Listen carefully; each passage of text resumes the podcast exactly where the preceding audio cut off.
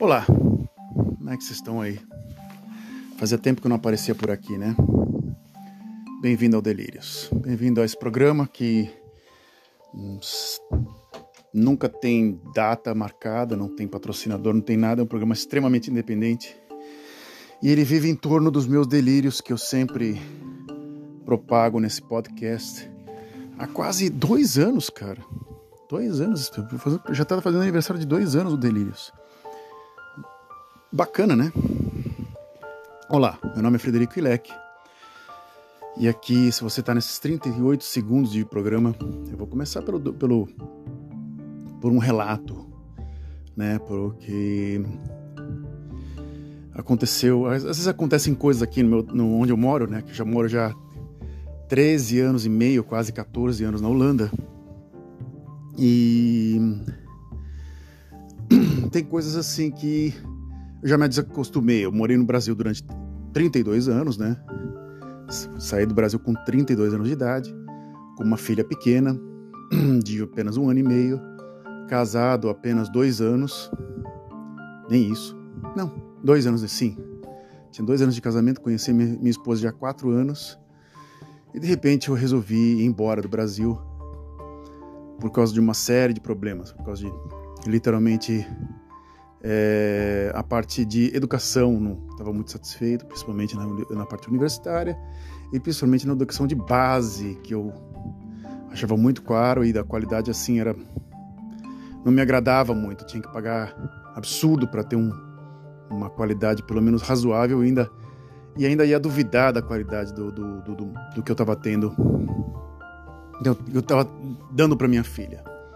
Então resolvi vir para a Holanda na Holanda tive mais uma filha, tenho duas filhas, que nasceu em 2010, uma nasceu em 2006, a outra nasceu em 2010. E desse período em diante, era muito raro eu ver pessoas assim com, com pobreza, ou até mesmo um estado. Pobreza, não miséria, mas po pobres, pessoas pobres. Eu tô aqui, eu tenho um, um patamar de vida até razoável, muito bom até tendo mesmo, mesmo tendo um trabalho, é, não tenho um trabalho de produção, tenho um trabalho mais técnico atualmente. Eu era jornalista no Brasil, professor universitário. E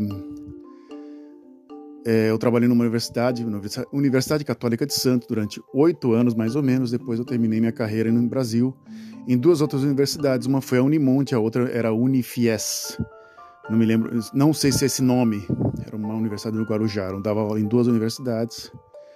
Eu ficava praticamente, eu fiquei durante uns bons anos, das sete e meia da manhã até onze horas da noite trabalhando. De repente eu me cansei, eu tive um absurdo do burnout e é isso. Hoje eu me estiquei na, na introdução, né? Três minutos e 17 segundos de, de introdução.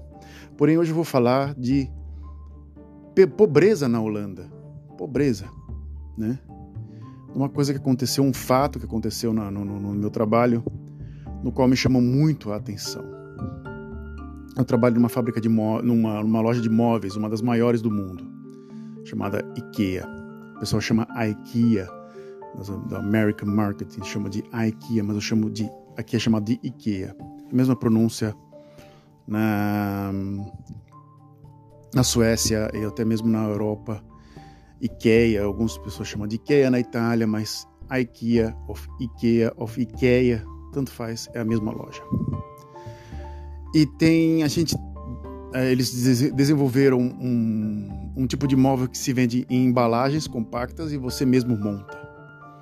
Né? Então é o, é o, é o que mais é, é, a principal característica do, do, da, da loja. Você tem móveis em um lugar compacto, então eles conseguem fazer um armário caber numa caixa de 2,15 metros e 15 por 50 centímetros. Ela está toda compacta, você só abre, está tudo parafuso, tá tudo lá dentro, então é, um, é uma coisa extremamente pioneira.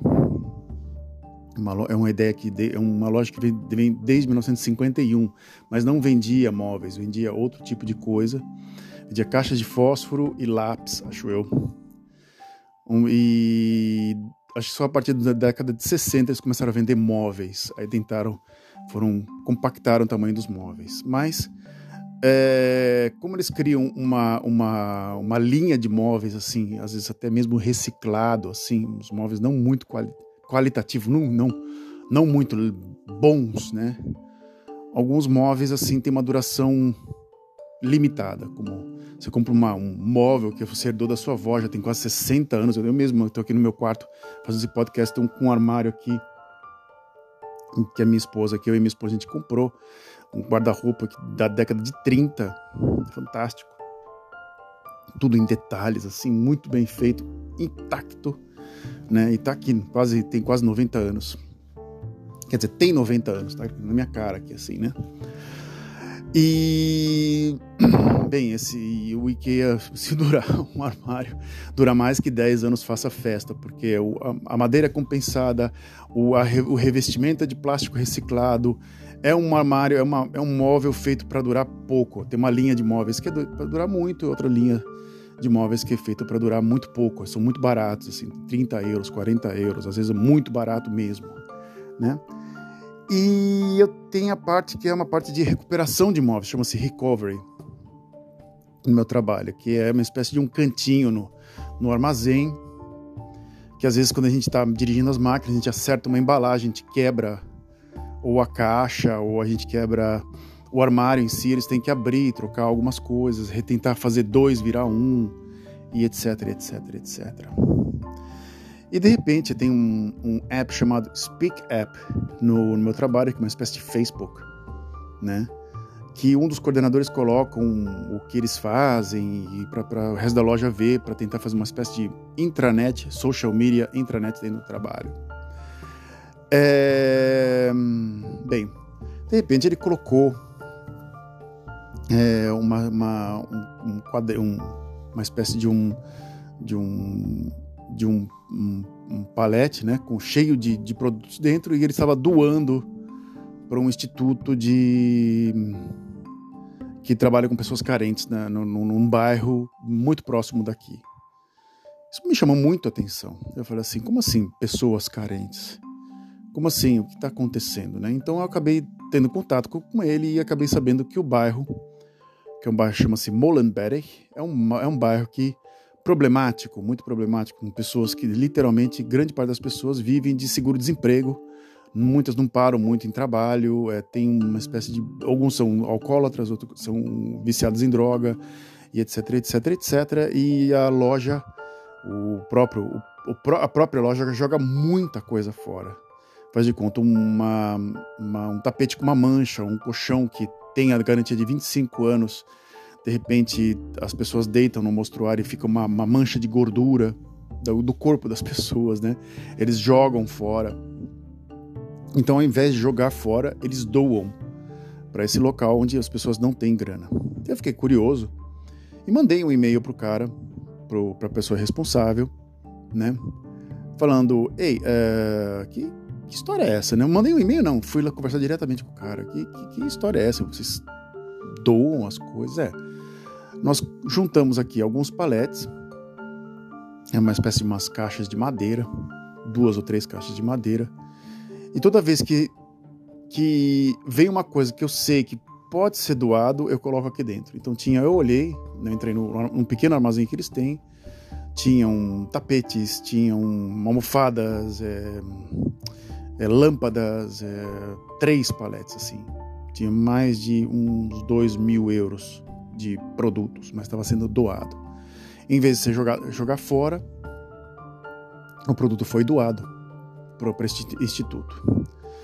Eu queria falar, eu falei assim, eu gostaria de saber quem é o responsável, quem é a pessoa que está administrando isso, quem é que está literalmente com a mão na massa nisso, né? Ah tá, a gente vê um dia aqui, uma sexta-feira, eles vêm aqui com, com um caminhão e eles levam isso. Em vez de eu jogar fora, eles levam. Só que tem que ser coisa no anonimato. Não pode colocar o nome das pessoas, não pode divulgar nada, porque dá um, um buchicho geral, porque é, isso não pode ser. A imprensa não pode saber disso. É só entre eu, o instituto e aqui dentro, ponto final, porque se a imprensa souber, tipo, fudeu. É sempre aquele movimento anti-imprensa. É, é uma coisa muito bacana. Eu até, como eu, eu, eu sou jornalista de formação, eu fiquei muito curioso e acabei falando pro cara: Você já escreveu sobre isso? Aí ele falou assim: Não, eu sempre escrevo no nosso app, eu faço reportagens. Eu fui ler a reportagem, são até coisas aqui até um, um pouco amadorescas, assim, muito ao estilo Facebook, como o Facebook mudou a, forma de se, comunicar, né? Como a mídia social mudou a forma de comunicar. Como, assim, doação, não é tipo IKEA faz doação para instituto, ou instituto recebe é, materiais ou coisa do gênero, ou produtos do, da loja IKEA, né? Não. Ele escrevia só doação e escrevia aquele textão que não tem nem pé nem cabeça. Pirâmide invertida não existe. Pirâmide invertida é a informação mais importante em cima. Você que está ouvindo o podcast, provavelmente você sabe o que significa pirâmide invertida, mas a informação mais importante em cima e a menos importante embaixo. Uma pirâmide invertida. Mas aquela coisa meio que escrita de coração, não muito racional. Então eu falei assim: bem, quando é que vai ser a doação? Vai ser sexta-feira agora. Eu peguei, e com quatro caixas gigantes de material dentro, assim como lençóis, é, tapetes, é, lâmpadas, tudo. Eu resolvi pegar um, esses paletes, né, esses, essas caixas e participar da entrega do material. Bem, é, era uma sexta-feira, uma hora da tarde, um, um tempo razoável, tá até frio, isso foram umas duas, três semanas atrás, ou até mais um tempo até meio que horroroso, um tempo holandês assim, tudo meio escuro. Chegou um caminhão pequeno, baú, parou na doca para descarregar. E esse, esse meu amigo chama-se é, Taufi. É, chama-se Taufi, vou chamar ele só de Taufi, né? Que em árabe significa sorte. É a mesma coisa que em, em hebraico Tof, que também significa sorte, mas o dele é Taufi, né? ele resolveu, é, vamos dizer assim, fazer isso por livre e espontânea vontade. É um cara desse, de, de, nascido na Síria, já mora há quase 20 anos na Holanda, né? E ele resolveu fazer isso de coração. Ele falou assim: olha, ninguém doa, ninguém faz, eu vou fazer. Ele literalmente tem sempre aquela mesma postura de, de, um, de uma pessoa que árabe ou coisa do gênero sempre muito direto, porque eles têm realmente, às vezes eles têm um vocabulário limitado, até mesmo são bem diretos, assim, não são muito educados, mas assim, pega isso, pega aquilo, porque você não chegou a isso, porque você não chegou aquilo, vai lá. E mais ou menos dessa, no início dessa maneira comigo. Né? E depois ele percebeu que não era a minha intenção, não era, é, faz de conta, era, era a ferramenta de defesa com ele. De repente, quando ele foi ver a minha forma de me expressar, ele começou a ficar um pouco mais leve comigo um pouco mais tranquilo. Então a gente chegou até a doca, eu peguei as. Ele pegou um palete, eu peguei os outros três, porque eu tenho, eu tenho um bom. É, eu tenho uma boa com, com, condicionamento físico, eu faço as coisas rápido, eu pego coisas pesadas até com velocidade. Coloquei na doca e começou. Desceram dois caras do, do, do, do, do dois homens e uma, e uma senhora do, do caminhão um cara, ele tinha uma barba meio sem fazer, assim, uma barba, uns dentes meio estragados, assim, um cabelo meio, uma jaqueta meio jeans, cheirando a cigarro muito forte, né? Uma característica desses caras, eles fumam muito, então às vezes o cheiro fica na roupa e às vezes não lavam as roupas também. Uma senhora bem grande, que eu vou chamar ela de Janine, que é, que é o nome que eu posso estar chamando ela agora, né? E um cara que era de descendência é, marro, era marroquino, de família marroquina, né? É, vou chamá-lo de Hassim, né? Bem, é, essa senhora Janine começou a me explicar o, o, o, intuito do instituto, porque eram pessoas muito pobres, pessoas que literalmente tinham perdido tudo, que não tinham assistência médica, nada, e ela começou a doar começou a juntar coisas de pessoas que doam móveis, roupas, de vários diferentes é, institutos, e começou a doar para a família. Uma das pessoas era esse senhor que eu acabei de falar, que estava tranquilo, calmo, né? Pegando as coisas e colocando com parecia que ele tinha um antecedente meio de alcoólatra ou coisa do gênero. O Hassin ficou do lado de baixo, meio que pegando alguns paletes, e ajudando e muito quieto, não falava absolutamente nada, até um pouco envergonhado de estar naquela situação, coisa do gênero. Mas o outro cara não se importava muito, né? Ele entregava, ah, tá, ok, tá, como se ele tivesse acostumado com aquilo, com aquilo tudo, né? É, numa hora ela começou a explicar, eu perguntei quem são as pessoas que frequentam é, o seu instituto. Ela começou a explicar e de repente ela citou o exemplo do Racine. Olha, quando eu cheguei na casa desse, desse menino, não tinha nada, só tinha um colchão, não tinha nada, era pura miséria lá dentro. Eu fiquei com muita dó e eu, eu comecei a ajudar ele. Eu, eu falei assim: poderia ter citado outra pessoa, e de repente, quando eu olho para o lado, o Racine some. Ele, ele não aparece. Eu falei: onde está esse cara? Né?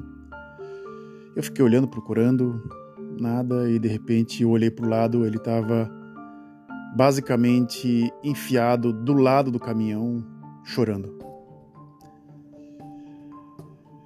Eu falei assim, nossa, cara, que, que trágico. Fazia muito tempo que eu não via isso. Mas ele estava assim, ele, estava com uma roupa muito boa, ele estava com uma jaqueta, até uma jaqueta branca, é, até muito bem lavado. Esses, os árabes ou até os marroquinos, geralmente eles têm, eles eles são pessoas muito higiênicas assim eles têm eles têm eles, eles têm uma, uma, cultura de perfume ou de uma coisa assim eles são eles têm eles são muito higiênicos mesmo né?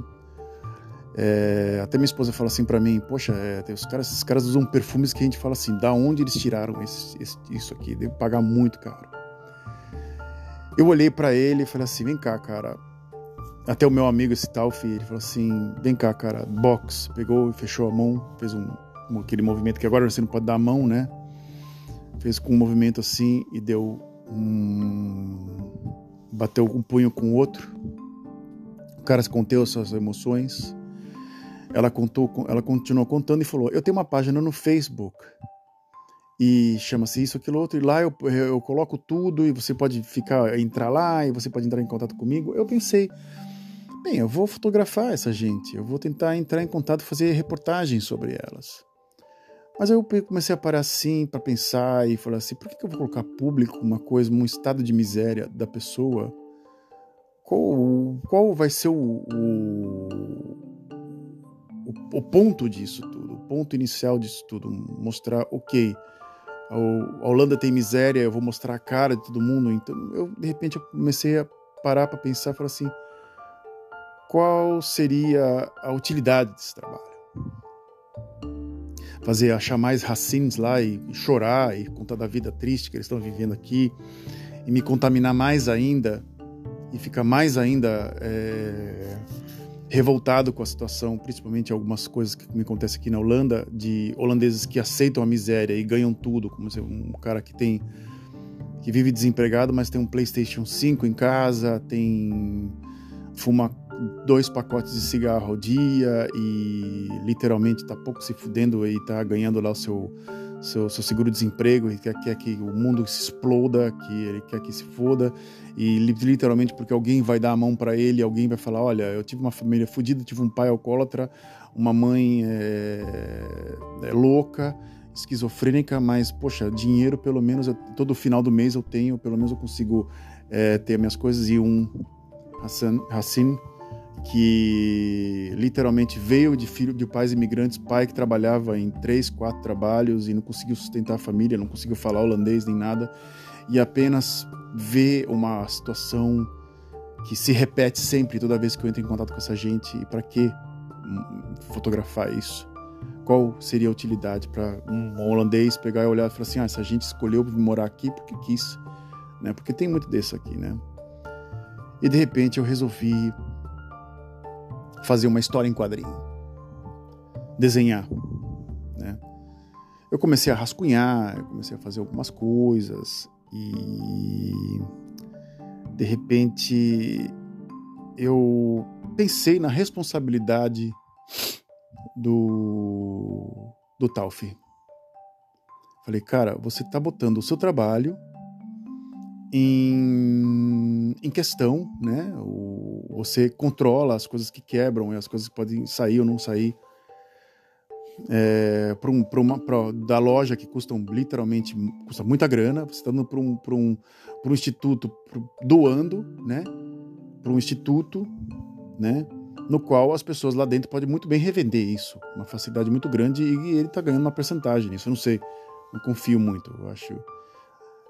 E eu falei assim, eu vou fazer outro tipo de desenho. Eu desenhei o Tauf, né? Com, com uma caneta na mão, com, com um lápis na mão, fazendo um relatório e, a, e o lápis conectado é, com um cabo de aço em cima de uma caixa gigante em cima da cabeça dele e ele meio que a responsabilidade dele no setor de tipo se ele largar esse lápis e se ele se ele largar esse trabalho a caixa cai na cabeça dele foi uma coisa meio uma metáfora que eu fiz uma, uma coisa assim para entender tipo olha cara você tá eu, do jeito que ele falou para mim, né? Olha, não quero que você divulgue. Ficou uma coisa, uma situação muito delicada. Não era uma coisa que você desse risada, falasse assim, hahaha, olha que legal. O cara tá doando um para pessoas miseráveis e isso não pode ser divulgado. Porque você lida com faz de conta, você pode dar que o produto é, tá entrando na parte de recovery e você fala, olha, deu perda, não quebrou isso aqui né? A, a, caixa de número não tem numeração de série, né? As, os, os, produtos. E você pode jogar numa, num, num, num, lugar à parte e falar, joga no lixo e não joga no lixo. Você dá para uma outra pessoa, a pessoa revende, né? Então é muito complicado. Então eu me senti assim, será que isso realmente? Eu comecei a questionar. É, será que isso realmente não, tá, não faz parte de um esquema, né? Na minha, né? Será que a num país onde tem tantos institutos, tantas instituições que cuidam da parte social, será que isso é necessário? Basicamente, se a pessoa não fizesse. Sim, a Holanda tem uma parte social muito bem estruturada. Para antes de antes de mais nada, das minhas críticas que eu estou fazendo aqui, né? Tem vários institutos de vários setores no qual lidam com pessoas com, com, com problemas, com problemas eh, financeiros. Na pandemia, segundo essa senhora desse instituto, a coisa piorou drasticamente. Pessoas que perderam trabalho, pessoas que trabalhavam em hotéis, que são, são limpadores de que limpam é, é, quartos ou coisa do gênero, não tem, não tem como trabalhar porque não tem literalmente trabalho para elas. Não tem cliente ou coisa do gênero, não tem como elas trabalharem. Pessoas que compraram um restaurante e de repente o restaurante não pode abrir e foram trabalhar de turno em, em fábricas de biscoito para literalmente ganhar um pouco a mais, os dois, um casal que eu conheço aqui, que literalmente resolveu, no justo no momento que eles compraram o bar, reformaram, veio o lockdown e eles estavam tomando prejuízo, eles tiveram que arranjar um trabalho rápido para compensar a perda deles, compensar literalmente a perda deles. Até essa, essa, essa guria que eu, que eu acabei de falar, que era um casal, né, um, que comprou o bar, ele estava recolhendo carrinhos na porta de um supermercado. Eu falei assim, como essa pessoa que era o dono do restaurante, que é a pessoa que, que faturava muito bem, pode estar no, na porta do supermercado recolhendo carrinho de compra? Isso não existe, né? Isso literalmente não existe, não é possível, né? Então, a pobreza, literalmente, na Holanda, começou a aparecer coisa que a gente não, não via muito. Eu via, eu lembro até a primeira vez que eu fui a um bairro um pouco mais carente aqui, um bairro carente holandês, né, vamos dizer assim, né, um bairro um pouco mais carente aqui. Eu entrei numa rua e de repente eu vi um monte de entulho jogado num quintal com peças de moto, carro. Eu falei assim, meu, que, que desgraça é essa, cara? Isso não existe. Isso aqui é Holanda.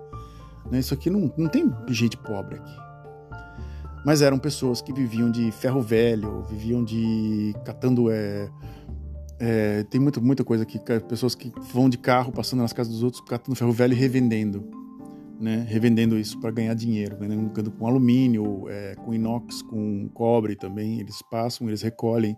Eu já dei duas bicicletas já para esses caras. E de repente, justo, né? Eu de repente meu, a, o meu a minha o meu faro para o jornalismo apareceu, porém no momento eu falei assim, eu não quero me expor e eu também não quero expor essas pessoas. E sempre sempre foi a minha barreira no jornalismo. Sempre foi a minha barreira no jornalismo. Eu sempre quis preservar as pessoas, mesmo ajudá-las, mas que eu não ganhasse com isso e, nem, e que elas ganhassem mais do que eu. Então a minha escolha assim, foi sempre ajudar a pessoa de uma outra forma, como professor, né? Ou de uma outra forma, tendo, dando, dando ideias para elas, fazendo com que elas crescessem com ideias e não com eu escrevendo um artigo lindo, maravilhoso, fotografando a miséria delas e botando no, na capa de uma revista para para um, um público que eu não sei se vai ter um bom um retorno sim ou não e etc etc etc é, eu espero que o Racine esteja muito bem. Aquele outro senhor, eu sei que vai estar tá lá fumando o cigarro dele, os malboro dele da vida, um atrás do outro, e vai estar tá lá com o filho lá bebendo, né? Com o filho lá. Daqui a pouco eu vou ter que dirigir o carro lá, então eu não vou beber no dia. Ele tem pelo menos a função de dirigir o, o, o caminhão, né? Ter, deve, deveria ter sido caminhoneiro, porque é uma habilitação muito cara. E essa senhora, é, que eu acabei de falar, vai continuar doando e provavelmente a filha, o filho, alguém de dentro vai, vai tomar isso e o Taufi, que é o, esse meu amigo, vai se, se tudo for embora, ele vai arranjar outra pessoa que vai acabar dando aquele material e é isso vai continuar seguindo porque a Holanda é muito bem estruturado na parte social. Eu já acabei de comentar isso. Então, quando sai uma, um instituto, entra o outro automático e ninguém nunca é abandonado mesmo com a frieza das pessoas aqui. Essa é uma das coisas que mais me chamou a atenção aqui. Bem, me despeço aqui. Eu espero que vocês tenham um excelente final de semana. Não, final de semana, já é segunda-feira, né? Tô viajando na maionese. Tô de férias, eu tô achando que hoje é domingo. É... Bem, é... uma dica de filme que é uma dica de um delírio cinematográfico. É, sempre me disseram em um filme chamado Superbad. Sempre me disseram. Eu gosto muito de uma atriz chamada Emma Stone. Eu acho ela uma gracinha. Eu acho ela uma graça. Uma lindinha mesmo. Ela fez o La La Land. Ela fez o Birdman. Ela fez vários filmes que no qual ela teve destaque nesses últimos, nesses últimos anos. Principalmente nessa última década. É... Bem, ela tá nesse filme. É o primeiro filme dela. Chama-se Superbad. Tá no Netflix, pelo menos daqui. Não sei como é que vocês conseguiriam assistir aí, mas ou pegue um DVD ou alugue no Google, que dá para alugar também. Bem, é um dos melhores filmes teenagers que eu já assisti, Superbad, para te falar a verdade. Porque tem Porkins, tem que era um filme muito ruim, Revenge, Revenge of the Nerds, que é a, a, a vingança do a vingança dos nerds, né, como fala, é, as, as, pessoas no Brasil, né? Não é nerds, é nerds. Eu lembro até hoje na classe que eu falo assim: esse nerd que vem aqui, né? Isso aqui é nerd, é, é nerd. Tá ok, é nerd, né? Então, é, o filme do começo até o final é uma surpresa mesmo. Em enredo, em narrativa, é tipo, is a masterpiece. Eu chamo até assim, a minha lista de masterpiece of shit, né? É, tá o Superbad, tá o Borat 1 e o 2, que também é outro filme que é esse Masterpiece of Shit, o seriado The Boys, também no Amazon Prime, e... Masterpiece of Shit, tipo Life of Brian, do Monty Python, é, entre outros filmes que você pode assistir e vai falar assim, cara, que merda, mas é tão ruim que chega até a ser bom. Bem, assistam Superbad, que eu não vou dar spoiler nem nada. Eu não li absolutamente nada. Eu acho que tem um filme, tem um, tem um ator chamado Michael Cera, que ele aparece em vários filmes, assim. Depois ele apareceu Saturday Night Live, coisa do gênero. E ele tá nesse filme, né? A Emma Stone também tá nesse filme. E tem mais um cara que agora que eu vou ter que ver no IMDB, acho que eu preciso ver no IMDB, que eu não me lembro o nome dele, eu vou, ele apareceu um seriado excelente, né? É, que dizem que é, é, a reunião do do Superbad, né? Chama-se Mania, Mania, Maniac, né? Que é o Jonan Hill, né? Jonan Hill, que é o Seth, né? O Michael Cera, o Christo é, Christopher Mintz-Plasse, é, Christopher Mintz-Plasse, Mintz-Plasse, né? que é um ator é, que é o McLovin.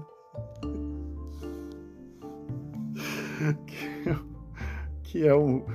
Esse, como vou chamar? Não é Fogel, mas ele é nome McLovin. E tem né, o Bill Harder e o, Seth, o, e o Seth Rogen, que são caras que se destacaram muito né, na, nessa década que o Seth Rogen tá no, no, no, no, no acho que eu, eu vou ver aqui o Seth Rogen.